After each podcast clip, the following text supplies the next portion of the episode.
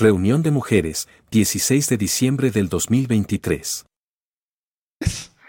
Y estamos muy emocionados, eh, felices de justo ya poder ver sus, sus, hermosos rostros y estar acá con, el, con parte del cuerpo del Señor. Como, como lo dijo justo Laurita al inicio, estamos en esta nueva serie viendo el libro de la carta a los Efesios. Eh, justo el día de hoy nos toca ver el capítulo 2. La semana pasada este, vieron con Isaí el capítulo 1. La semana pasada, disculpen, el mes pasado vieron con Isaí el capítulo 1. Y hoy nos toca ver el capítulo 2 de Efesios. Así que si tú no traes Biblia el día de hoy, este, no te preocupes, puedes levantar tu mano. Creo que Miguel ya estuvo por ahí viendo quién faltaba de Biblia.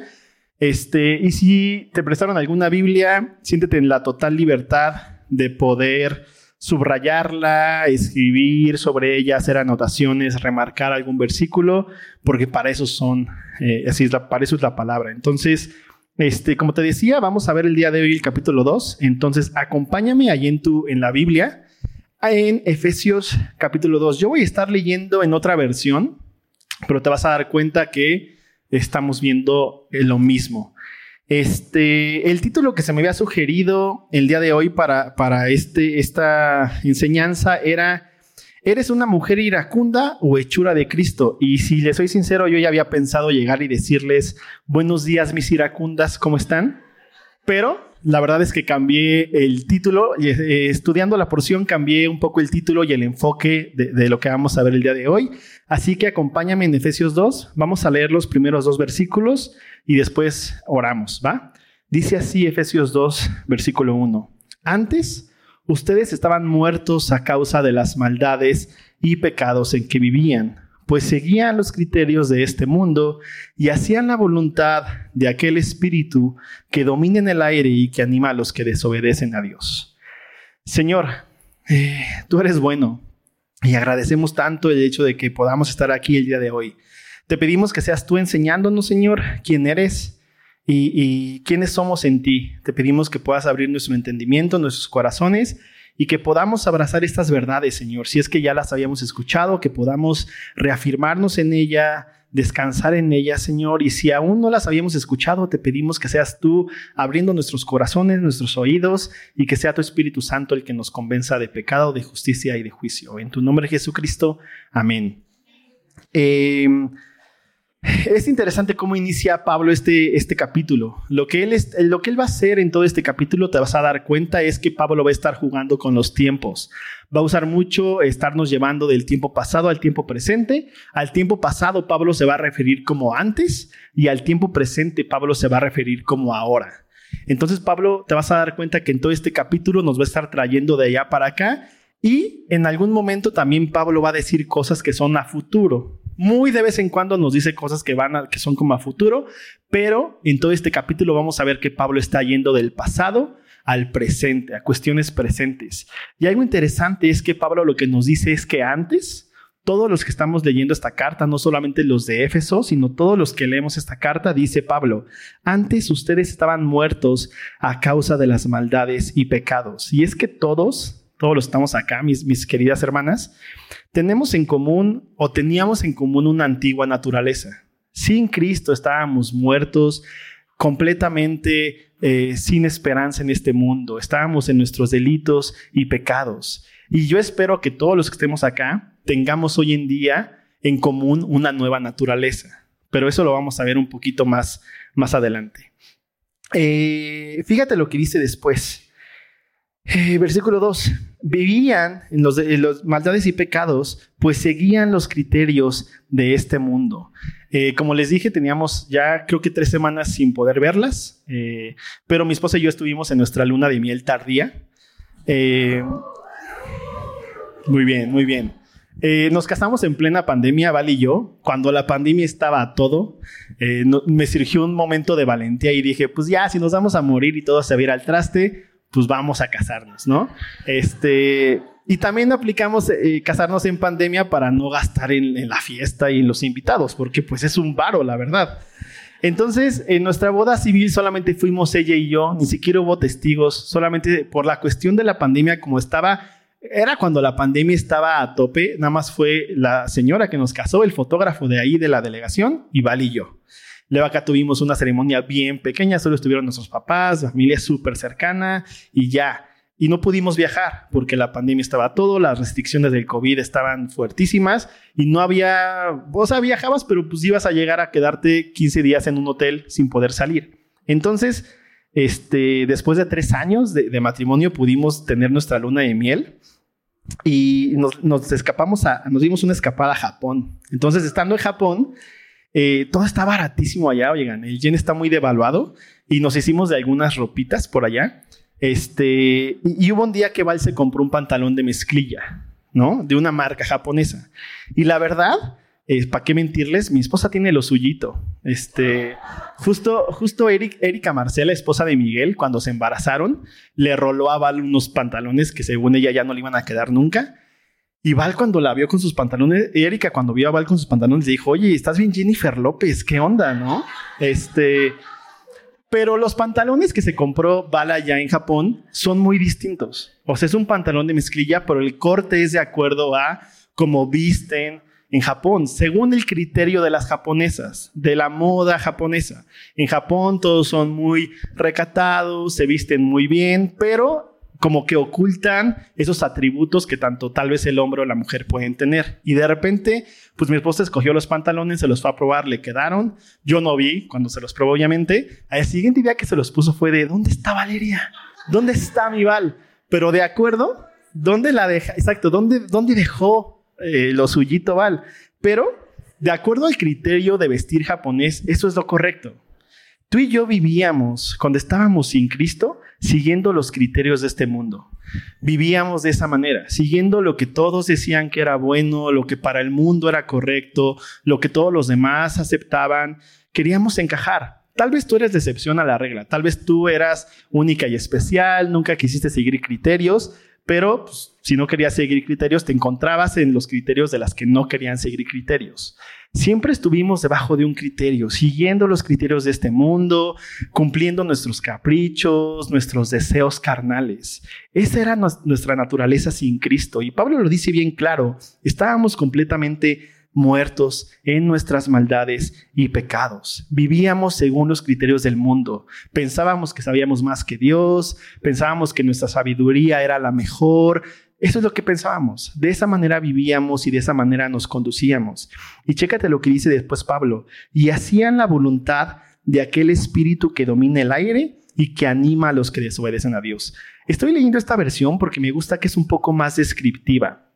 Eh, chécate cómo dice, el espíritu que anima a los que desobedecen a Dios. Y no quiere decirnos que es el espíritu que está echándoles porras y sí, bien, vamos, sigue. No, no se trata de ese animar.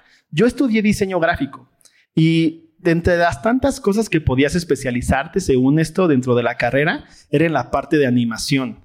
el hecho de darle vida a algo. Eh, pongamos, por ejemplo, la Cenicienta. En la Cenicienta trabajaron muchísimos animadores que dibujaban miles de láminas para poder crear una secuencia en la que un dibujo sin vida, Cenicienta, pareciera que hablaba, que cantaba, que reía, que lloraba, que tenía emociones, que aparentara tener vida. Y es que, como dice Pablo, estábamos muertos en nuestros delitos y pecados, pero seguíamos los criterios del mundo y parecía que este espíritu nos animaba, parecía que estábamos ahí, vivos, campantes, llenos de felicidad, de radialidad, súper radiantes, con energía, pero era simplemente apariencia, estábamos completamente muertos, completamente perdidos sin Cristo. Y fíjate lo que dice en el versículo 3, de esa manera vivíamos también todos nosotros en otro tiempo. Y Pablo le está dejando bien claro, eso éramos nosotros en otro tiempo. Y acá tengo que hacer como ese paréntesis grande de que entendamos hoy en día esto, esta realidad. Eso es lo que éramos sin Cristo. Ya no somos esto ahora que estamos en Cristo.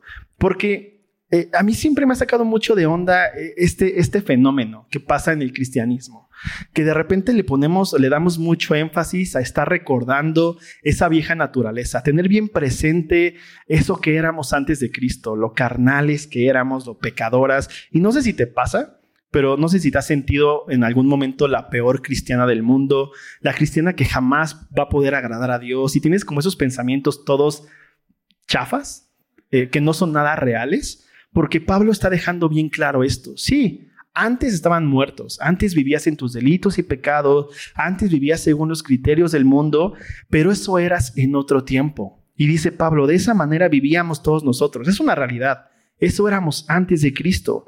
Y dice, dice Pablo, siguiendo nuestros malos deseos y cumpliendo los caprichos de nuestra naturaleza pecadora y de nuestros pensamientos. ¿Has visto a alguien encaprichado? No, no estoy hablando de un niño. O sea, es común ver a niños pequeños encaprichados, pero es común porque están pequeños. O sea, todavía no entienden las cosas, a veces no pueden, no pueden expresarse, no pueden decir qué es lo que están sintiendo, pensando.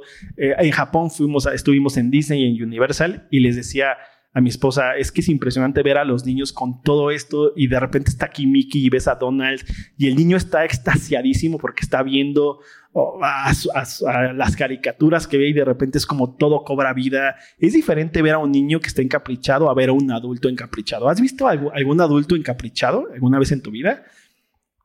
Eh, exacto, justo iba a eso, ¿no? Es, es, impresionante eso, porque sí, en otro tiempo éramos esto pero sé que hay veces y seguimos batallando con el pecado, porque como lo hemos visto, lo estuvimos viendo en Romanos, creo que lo seguimos viendo en Apocalipsis, lo vimos en Fundamento, aún falta que Cristo venga y que este, este cuerpo mortal se vista de inmortalidad que este cuerpo que es corruptible se vista de incorruptibilidad. Vamos a seguir pecando, hermanas, si eso no te hace la peor cristiana del mundo. Vas a seguir fallando, vas a seguir en algunos momentos enojándote con tu esposo, enojándote con tus hijos, no haciendo tu devocional, no teniendo ganas de leer la Biblia, no oraste antes de los alimentos, ay, eres la peor cristiana. Va a seguir sucediendo. Eso va a seguir sucediendo, pero hoy en día en Cristo ya no tenemos esta antigua naturaleza. Ya no estamos siendo guiados, guiadas por nuestros caprichos, por nuestros deseos. Y, te lo digo porque hasta en los líderes a veces se encaprichan unos con otros y ahí los tienes. ¿no? O sea, enojados y no, haz lo que quieras. Ay, no, ya no voy a hacer eso. Nos encaprichamos. O sea, hasta los líderes, los maduros líderes de la iglesia, no sucede. Entonces, tenía que hacer este paréntesis para que tú tengas hoy en día esta, esto en mente. Ok, va a seguir sucediendo, pero hoy en día Cristo ya no eres esto. Hoy en día en Cristo, más adelante en unos versículos, vamos a ver lo que hoy en día ya eres. Y dice Pablo, seguimos en el, en el versículo 3. A causa de eso, a causa de, vivir en estas maldades y pecados, a causa de estar en esta naturaleza pecadora, en, estos, en este capricho, en estos deseos, dice, a causa de eso, merecíamos con toda razón el terrible castigo de Dios. Con toda razón estábamos caminando delante del terrible castigo de Dios y Dios es un Dios justo. Y Él podía habernos ajusticiado y Él podía habernos castigado y hubiera tenido toda la razón del mundo. ¿Por qué? Porque estábamos muertos, porque vivíamos siendo delincuentes. Y tal vez tú dices, yo delinquina jamás, o sea, yo siempre fui bien portada, era la consentida de los profesores, siempre fui obediente, mi mamá nunca me regañó, simplemente me veía, me levantaba la ceja y yo ya obedecía y siempre bien portada, pero todos éramos pecadores. Todos éramos delincuentes delante de Dios, no estábamos haciendo su voluntad. En el capítulo 1 vimos que la voluntad, el propósito de Dios es que todos seamos santos y sin mancha delante de Dios en Cristo Jesús. Por lo tanto, sin Cristo no somos santos y estamos completamente manchados. Con Cristo somos santos y sin mancha, pero antes no estábamos en Cristo. Por lo tanto, estábamos, estábamos caminando hacia el terrible castigo de Dios merecidamente. O sea, no es de que no, es que Dios es bien encajoso y la trae contra mí. No es, el, no es el típico profesor de secundaria, que sí, tal vez el pobre profesor tiene traumas y de repente se ve en ti y lo que te checa, te choca, ese tipo de cuestiones. Dios no es así. Dios no estaba encaprichado, a Dios no le caías mal. Dios te... Estabas yendo hacia el, eh, hacia el terrible castigo de Dios porque estabas yendo en contra de su voluntad. Vivíamos siendo enemigos de Él. Pero fíjate lo que dice Pablo. Caminábamos hacia el terrible castigo de Dios igual que los demás. Y te pido que leas conmigo las siguientes dos palabras del versículo 4. ¿Están listas? Una, dos, tres, dice. Ok, de nuevo. Las primeras dos palabras, ¿ok? Una, dos, tres. Y esto es impresionante. Pero Dios, y quiero que le puedas dar un poco de vueltas a eso, pero Dios es. Este Dios que es santo, que es justo, este Dios que pudo habernos castigado, que tenía toda la razón, todos los argumentos para castigarnos, para darnos su juicio, pero Dios es misericordioso. Y en esta versión dice, pero Dios es tan misericordioso. Y no solamente dice eso, sino dice, y nos amó con un amor tan grande. Ahí estábamos, muertos en nuestros delitos y pecados, siguiendo los criterios del mundo, en nuestros caprichos, en nuestros deseos, yendo al merecido castigo de Dios, pero Dios, y de repente aparece Dios ahí y dice, pero Dios es tan misericordioso y podemos verlo. Y los que estamos acá, que ya hemos conocido a Dios, que sabemos que estamos en Cristo, podemos decir, pero Dios fue tan misericordioso y nos amó con un amor tan grande. Y es impresionante esto. Por eso te pido que puedas como estarle dando vueltas a eso, pero Dios es. Porque tú y yo no podíamos haber hecho nada. No fue nuestro esfuerzo, no fue, o sea, Dios no se apantalló de decir, no manches, Irma. No, es que tiene un potencial Irma impresionante. Irma tiene mil contactos en WhatsApp y, sé que todos los días les va a mandar un versículo con un piolín bien bonito ahí al lado y les va a evangelizar. No, o sea, Dios no dijo, no, es que miren, ahí, ahí le canta súper bien y le me va. No, o sea, Dios fue tan misericordioso. No fue por lo que nosotros podríamos haber hecho, conseguido, no fue porque le llenamos la vista a Dios.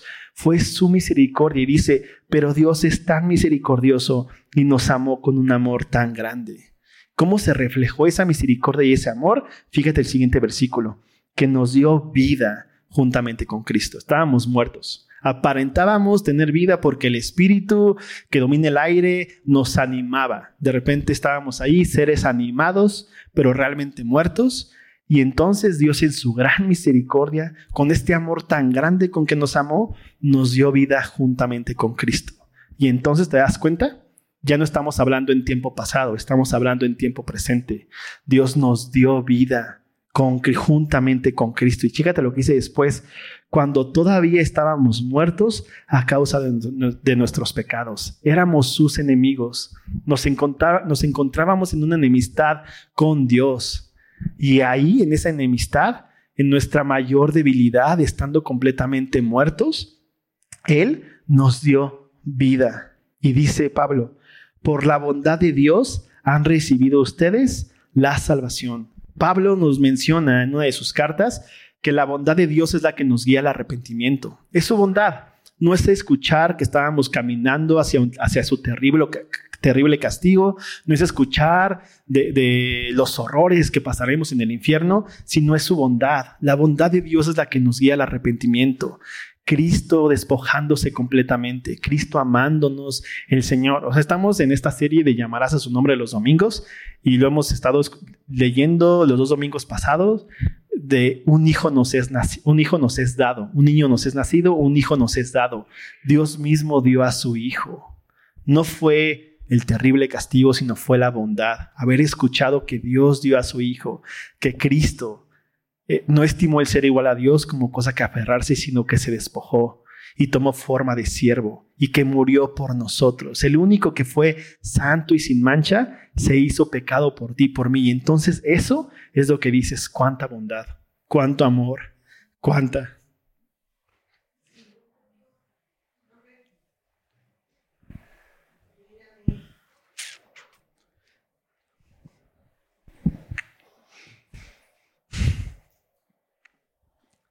Versículo 6. Ya estoy de pastor muy disculpen. Y en unión con Cristo Jesús nos resucitó y nos hizo sentar con Él en el cielo. Y si te acuerdas en el capítulo 1, Pablo dice, en el versículo 3, de repente Pablo explota en adoración y dice, bendito, ay.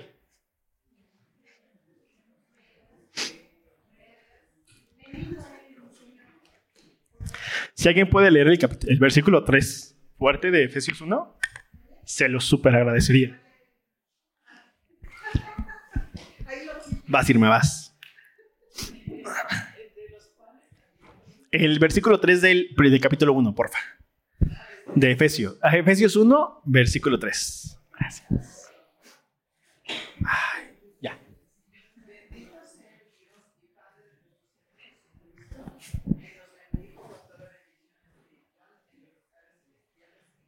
Buenísimo.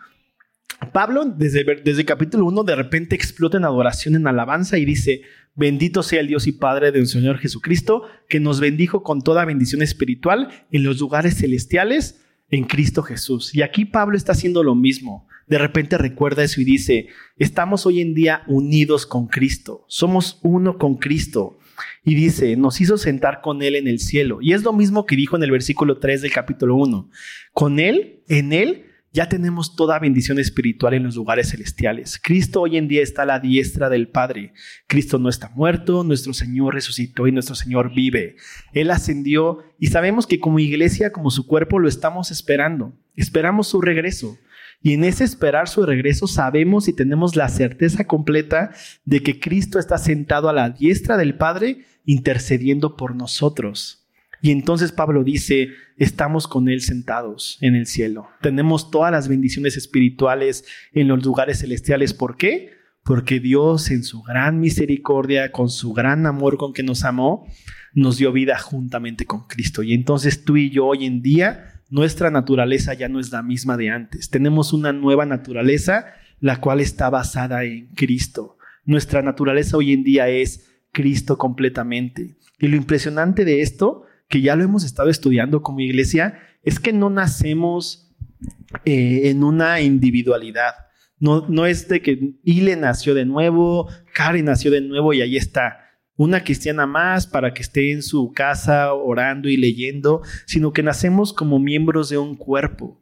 Lo que hoy en día estamos haciendo hoy, eh, aquí como el Ministerio de Mujeres, siendo una parte del cuerpo de Cristo que es la iglesia. Y fíjate lo que hice después. Versículo 7 hizo esto, Dios fue tan bondadoso con nosotros, Dios nos amó, fue tan misericordioso para demostrar en los tiempos futuros. Te das cuenta aquí ya Pablo si estaba hablando de pasado, está hablando ahorita, en presente y nos habla por qué hizo esto Dios. Para mostrar en los tiempos futuros, para que la gente que viene después de nosotros, la que va a venir después de los que van a venir después, todos ellos puedan ver la generosidad de Dios, la bondad de Dios, para con nosotros en Cristo Jesús. Porque es eso. Nosotros no merecíamos su bondad, su misericordia, no merecíamos su amor. Y de repente la gente dice, achis. O sea, ¿por qué onda? O sea, ¿de qué, de, de, qué fue lo que hizo para haber merecido el perdón de Dios, de Cristo? Y Dios hace esto para que todos puedan ver su bondad y su misericordia. Y dice después Pablo, no es el resultado de las propias acciones, ¿te das cuenta? No es algo que tú te esforzaste, estuviste haciendo tu tarea todos los días, viendo cómo, cómo le llegabas a Dios, cómo le agradabas, cómo podías empezar a ser su compa. No se trata de eso. Dice Pablo, no es, no es el resultado de las propias acciones, de modo que nadie puede gloriarse de nada. Y tú y yo no podemos hacer eso, no podemos decir, sí, es que, es que sí, pues mi, mi papá era pastor o sea, no manches, obviamente yo tenía que ser salvo. No, no podemos gloriarnos absolutamente de nada. Dice Pablo, pues es Dios quien nos ha hecho. Y eso es también impresionante, es ver la misericordia, el amor de Dios. Y luego Pablo dice, Dios nos ha hecho, nos ha vuelto a ser, somos una nueva creación. Y dice, Él nos ha creado en Cristo Jesús para que hagamos buenas obras. Y entonces en esta nueva naturaleza, que no va según los criterios del mundo, que no está muerto en sus delitos y pecados. En esta nueva naturaleza, el creyente tiene la capacidad y la habilidad, eh, eh, está empoderado, si lo quieres ver de esa manera, para hacer buenas obras. Y chécate lo que dice Pablo después, siguiendo el camino que él nos había preparado de antemano. Simplemente es algo que el Señor ya había puesto para que dentro del cuerpo estemos en buenas obras, seamos de edificación para los que están a nuestro lado, para el otro miembro. Entonces tú estás ahorita sentado, tal vez te sentaste con tus amiguis, este, tal vez estás sentado con alguien que no conoces, pero estamos aquí para edificarnos unos a otros, para estar en estas buenas obras que Él ya preparó de antemano. No es algo que de repente tú, ay, eres el mejor cristiano y a ti te nacen las buenas obras. No, el Señor ya había preparado de antemano ese camino. Simplemente el creyente lo que hace es, pues, caminar. Camina en ese camino que es buenas obras. Y las buenas obras son dentro del cuerpo. Edificamos al cuerpo, vemos por las necesidades del cuerpo, vemos qué es lo que le falta a nuestro hermano, a nuestra hermana, y simplemente lo que hacemos es andamos en buenas obras. Y fíjate lo que dice después. Así pues ustedes, que no son judíos, de repente aquí Pablo va a volver a regresar como al pasado. Así pues, ustedes que no son judíos y a quienes llaman no circuncidados los judíos, que circuncidan al hombre, al hombre en el cuerpo y asimismo se llaman circuncidados, recuerden, recuerden que en otro tiempo estaban sin Cristo. Y Pablo les pide que tengan, traigan esto a su mente. Antes estaban sin Cristo. Pero me gusta que Pablo no lo usa para lacerarlos, para avergonzarlos, para decirles, no, es que si, eras un pecadorzote, mi hermano. No, no, sí, yo la verdad, yo no te hubiera perdonado. O sea, Pablo no hace eso. Pablo lo que les está pidiendo es que recuerden, en otro tiempo estaban sin Cristo. ¿Y eso qué significaba? Fíjate lo que dice. Separados de la nación de Israel y no tenían parte en las alianzas ni en la promesa de Dios.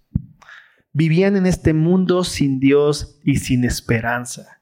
Eso era lo que ustedes antes eh, vivían. Estaban sin Dios, sin esperanza en este mundo. Y de repente Pablo les dice, pero ahora están unidos a Cristo Jesús por la sangre que Él derramó. Y Pablo vuelve a hacer esto. Está en tiempo pasado y los regresa ya a lo que hoy en día son. Sí, antes estaban sin Cristo, vivían sin esperanza, sin Dios en este mundo, estaban completamente perdidos. No había algo dentro de ustedes. Eh, eh, ¿Has visto a alguien sin esperanza?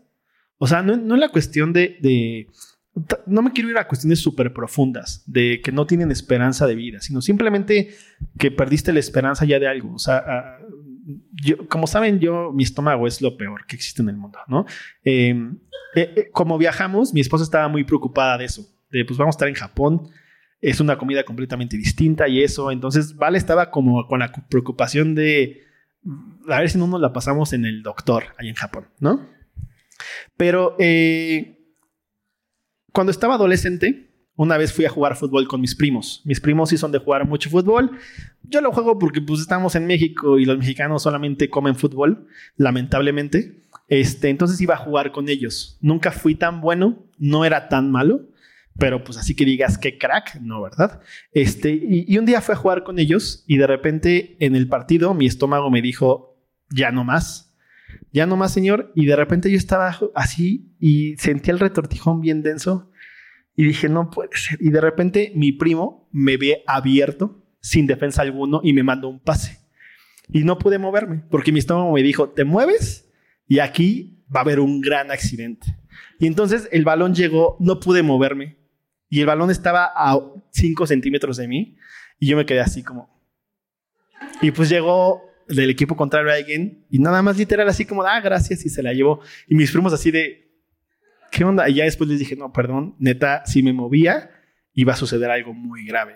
En ese momento yo perdí la esperanza, o sea, fue de, si me muevo ya fue. O sea, en verdad estaba sudando de, de, de estar conteniendo, no sé si te ha sucedido, que de repente dices, ya, o sea, ya no llegué, ya aquí, ya, ya estás buscando dónde puedes, o sea, hacer tus necesidades esta cuestión, vivíamos sin esperanza en este mundo, estábamos completamente perdidos.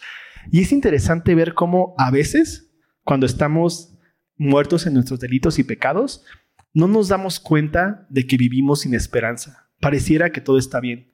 No nos damos cuenta que estamos en tinieblas. Y de repente cuando la luz aparece, lo que dice Juan, ¿te acuerdas al inicio de Juan? La luz vino al mundo y, o sea, y el mundo no la recibió. ¿Por qué? Pues amaban más las tinieblas que la luz. ¿Por qué eso sucede? En nuestros delitos y pecados, al estar en tinieblas, todo pareciera que está bien. Estamos en tantas tinieblas que ni siquiera vemos la porquería en la que estamos. Y de repente llega esta luz y te das cuenta, oh, estoy sin esperanza completa. Y este, este crucificado, este que me amó, este tan misericordioso, es la única esperanza que tengo hoy en día en el mundo. Y entonces Pablo les dice, pero ahora ya no están sin esperanza, ya no están separados de la nación de Israel, ya no son eh, extraños para las promesas ni para las alianzas, ahora están unidos a Cristo Jesús por la sangre que Él derramó. Y de nuevo, Pablo siempre hace el énfasis en dejarlo claro, no es por ti, no es por mí, no es algo que hayamos conseguido, no es algo que podríamos haber logrado, fue lo que Él hizo, fue la obra de Cristo en la cruz. Y dice, ustedes que antes estaban lejanos, ahora están cerca. Y la única manera de que eso pudiera pasar, que lo que estaba lejano fuera hecho cercano, era a través de Cristo. Y dice el siguiente versículo, Cristo es nuestra paz. Y, para no hacerte el cuento largo, la definición de paz es ausencia de guerra. Eso es la paz. Tú y yo estábamos en una enemistad con Dios completa. ¿Te acuerdas lo que decía al principio de Efesios 2? Caminábamos con toda razón al merecido castigo, al, al, terrible castigo de Dios. El autor de Hebreos dice, terrible cosa es caer en manos del Dios viviente, y nuestro Dios es el Dios vivo, aquel que tiene en su mano todo el, alma de todo ser viviente. Es este Dios todopoderoso. Qué terrible cosa es caer en manos de un Dios vivo que, Él te hizo, Él te creó y Él puede decir, bye. O sea, Juan nos los dice, no temas a aquel que puede matar tu cuerpo. O sea, teme aquel que puede matar tu cuerpo y tu alma. Y ese es Dios. Terrible cosa es estar delante de Dios. Pero dice este versículo, Cristo es nuestra paz. Y la enemistad que teníamos con Dios y la enemistad que teníamos con todos, porque sin Cristo no solamente estábamos sin esperanza, sin Dios, sino que éramos aborrecibles y nos aborrecíamos unos a otros. Y tal vez eras, eras el típico vecino que nadie quería de vecino. Y todos así como, chin, ya salió esta mujer. No manches.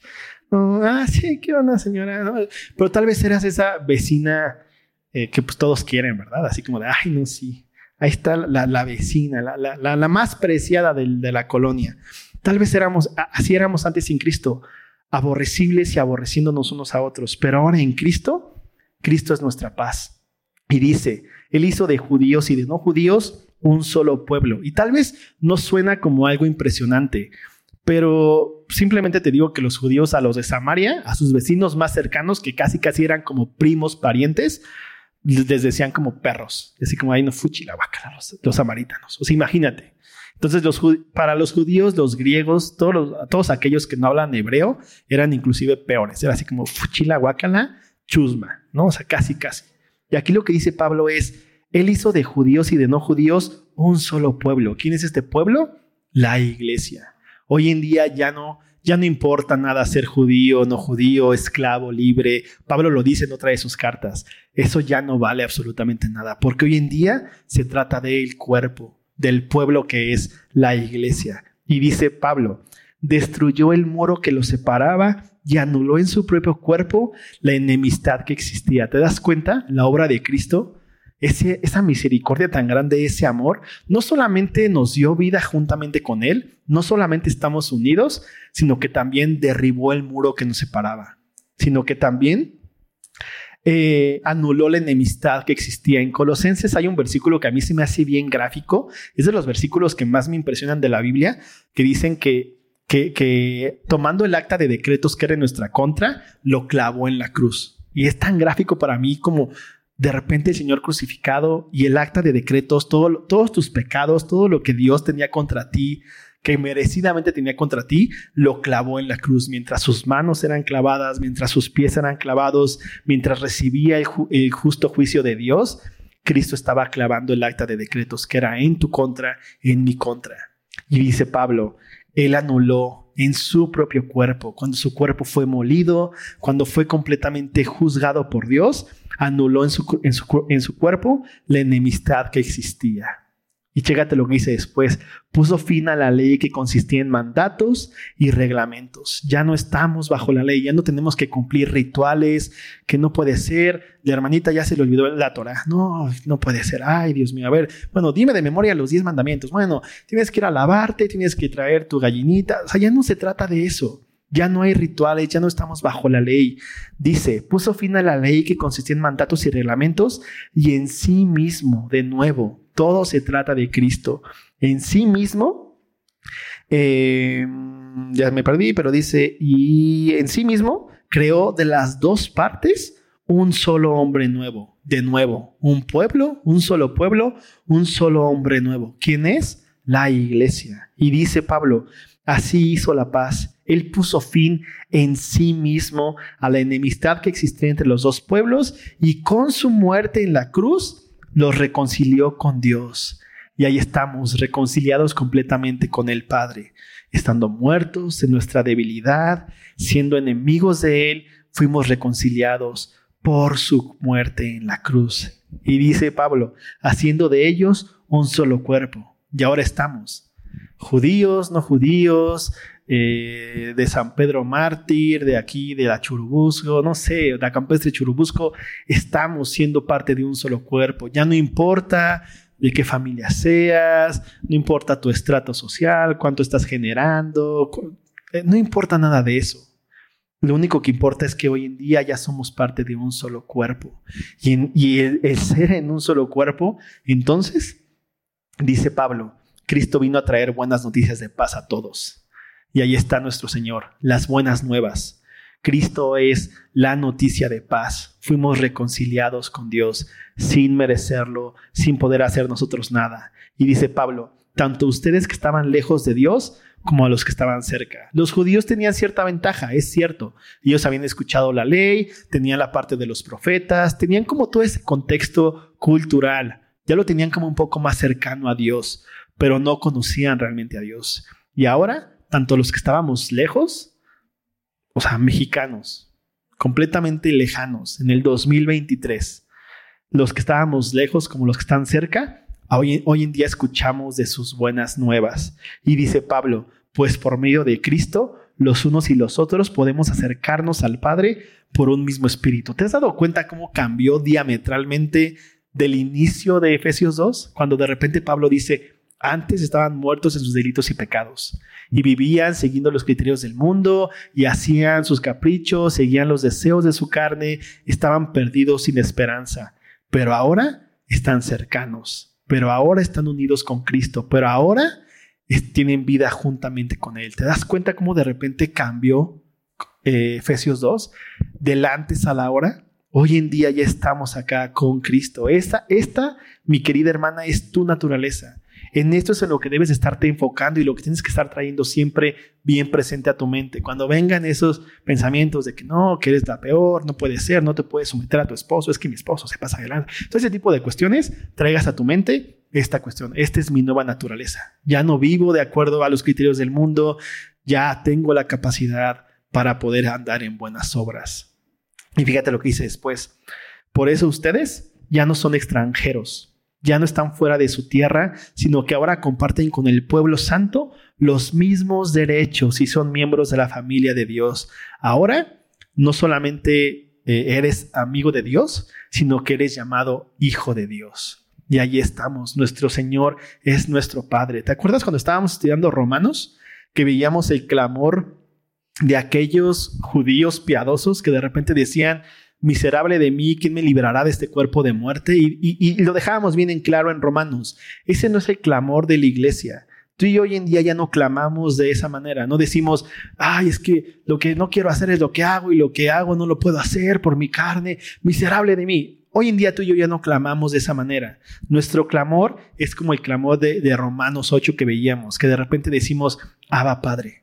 Hoy en día tú y yo ya nos acercamos de esta manera y entonces al estar cercanos, al ser unidos con Cristo, al ser parte de este nuevo hombre, de este nuevo cuerpo, de este nuevo pueblo que es la iglesia, hoy en día somos parte de la familia de Dios y podemos acercarnos confiadamente al trono de su gracia. No hay nada que lo impida. Lo vimos versículos atrás. Él mismo en su propio cuerpo derribó el muro que nos separaba, anuló la enemistad que teníamos y entonces ahora ya podemos acercarnos confiadamente ya podemos acercarnos de esa manera. No sé cómo fue tu relación con tus papás. Mis papás fueron muy chidos. Este, no en la parte de que son mis compas y nada por el estilo. O sea, no, no los veo como amigos ya mis papás, los veo como mis papás, ¿no? Mi madre santa, que odia que le diga madre santa, este, pero mi madre santa y, mi viejo, este, eh, tenía esta relación en la que podía acercarme confiadamente. A veces, según los temas, sí me daba cierto temor acercarme y pues decirles como, oigan, ¿qué creen? Reprobé 10 de 12 materias, ¿no? Obviamente, pues me daba temor decirles eso. Este, pero, pero podía acercarme confiadamente porque pues soy su hijo. O sea, había la confianza de decir, son mis papás, no tienen de otra. Yo no pedí nacer, bueno, sí. Este, pero ese tipo de cuestiones, ¿no? O sea, tenía la confianza de acercarme a ellos. No sé cómo fue la relación con tus papás, pero hoy en día en Cristo podemos acercarnos con confianza a nuestro Dios y Padre. Podemos hacerlo. Y fíjate lo que dice después. Ustedes son como un edificio levantado sobre los fundamentos que son los apóstoles y los profetas. ¿Y qué es lo que hacemos en cada servicio a que venimos? Estamos estudiando lo que nos dejaron los apóstoles y los profetas. Lo que hacemos es eh, perseverar en la doctrina de los apóstoles. En Hechos 2.42, cuando vemos que la iglesia nace, justo nos dice que lo que hacía la primera iglesia es eso. Perseveraban en la oración, en el partimiento de pan, en la doctrina de los apóstoles y en la comunión unos con otros. Lo dije en sentido distinto pero, y lo dije muy rápido, pero perseveraban en eso. Y hoy en día como iglesia seguimos haciendo lo mismo. Seguimos perseverando en la doctrina de los apóstoles, recordando quién es nuestro Señor, lo que Él hizo, lo que Él dijo, todas las promesas que tenemos. Y, y podríamos pasarnos toda nuestra vida simplemente estudiando una carta Efesios, pone tú, Filipenses, Gálatas, y no terminaríamos de seguir sacando las riquezas inescrutables que encontraríamos en Cristo. Por eso es importante que perseveremos en esto. Ustedes son como un edificio levantado sobre los fundamentos que son los apóstoles y los profetas, y Jesucristo mismo es la piedra principal.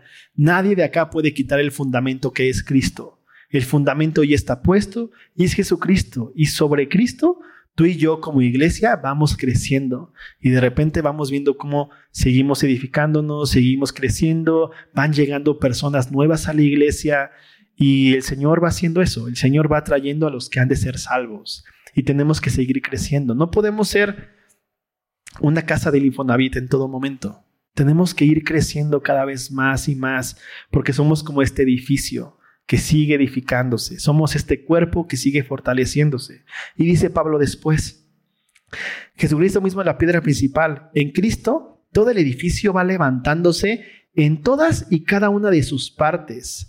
¿Te ha pasado que eh, llegas a ese tipo de casas que como que tienen tres pisos, pero son chile, mole y pozole? O sea, como que te das cuenta que para una planta hubo más presupuesto que para otras. O sea que una planta sí está bien chida y está como duelita y se ve como bien, bien fancy la onda. Y ya hasta arriba ya se quedó en obra negra y dices como de, ok. O sea, Pablo lo que aquí dice es, en cada, y en cada parte sigue el cuerpo, sigue edificándose. En todas y cada una de las partes el cuerpo va levantándose, sigue trabajando, sigue edificándose. Y mis hermanas, eh, no es sencillo. O sea, eh, me, gusta cómo Pablo pone estos ejemplos de cuando, cuando habla del cuerpo acerca de edificio. O sea, porque edificar, eh, hacer trabajo de construcción no es nada sencillo. O sea, no sé si te ha tocado a veces como simplemente pintar la casa ya te cansas. O sea, es como de no puede ser.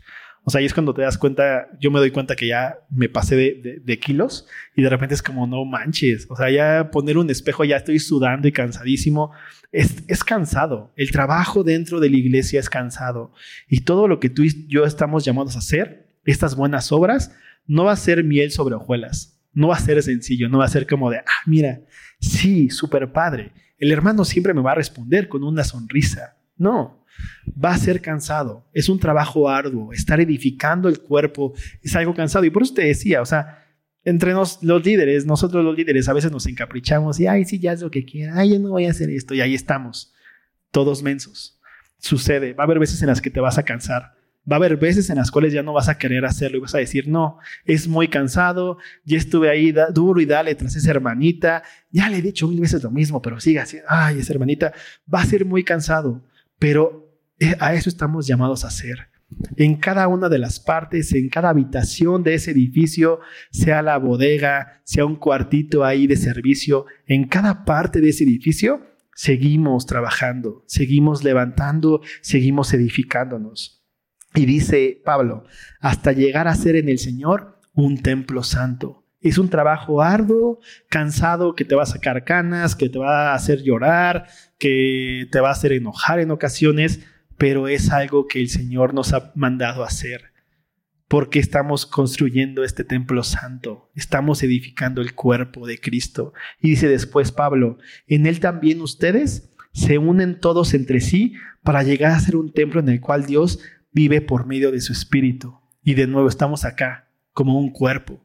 El Espíritu Santo vive en nosotros, no en esta idea individual de que, ay, sí, mira, ahí en Chivo el Espíritu Santo está. No, cuando estamos como un cuerpo, como somos un cuerpo, el Espíritu Santo vive en nosotros. Cuando dos o más están reunidos, ahí está el Señor. Y aquí estamos como un mismo cuerpo. Y entonces el Señor está aquí con nosotros. El Señor vive en nosotros. Somos el cuerpo de Cristo. Cristo a través de nosotros pisa esta tierra. Cristo a través de nosotros eh, abraza al hermano. Cristo a través de nosotros sigue haciendo su obra en este mundo. Entonces, esta sí es tu nueva naturaleza. No te quedes dándole vueltas a lo que antes era. Sí, tal vez eras la más caprichosa. Sí, tal vez eras la más iracunda, hija de ira. Este, probablemente eso eras antes. Pero hoy en día en Cristo ya eres esto. Tienes las mismas promesas, estás juntamente con Él, eh, puedes acercarte confiadamente, eres parte del cuerpo. Entonces, si ya habías escuchado esto antes, tenlo aún más presente en tu mente y en tu corazón si sigues batallando con esa ondilla de sentirte una cristiana carnal, que pues eso no existe, pero bueno, eh, si te pasa eso, pues recuerda quién eres en Cristo hoy en día, cuál es tu nueva naturaleza que fue creada por Dios en Cristo. Y si no habías escuchado esto y te dio un poco de sentido, eh, el Señor es bueno y es su bondad la que nos guía al arrepentimiento. Eh, y es eso, te invitamos a, a que puedas darte cuenta que Él es la esperanza que tal vez estás viviendo sin Dios, sin esperanza en este mundo, y, no porque creas en el Señor ya no va a haber problema alguno, sino pues, probablemente se ponga aún peor la cosa, pero tenemos esperanza en Él. Eh,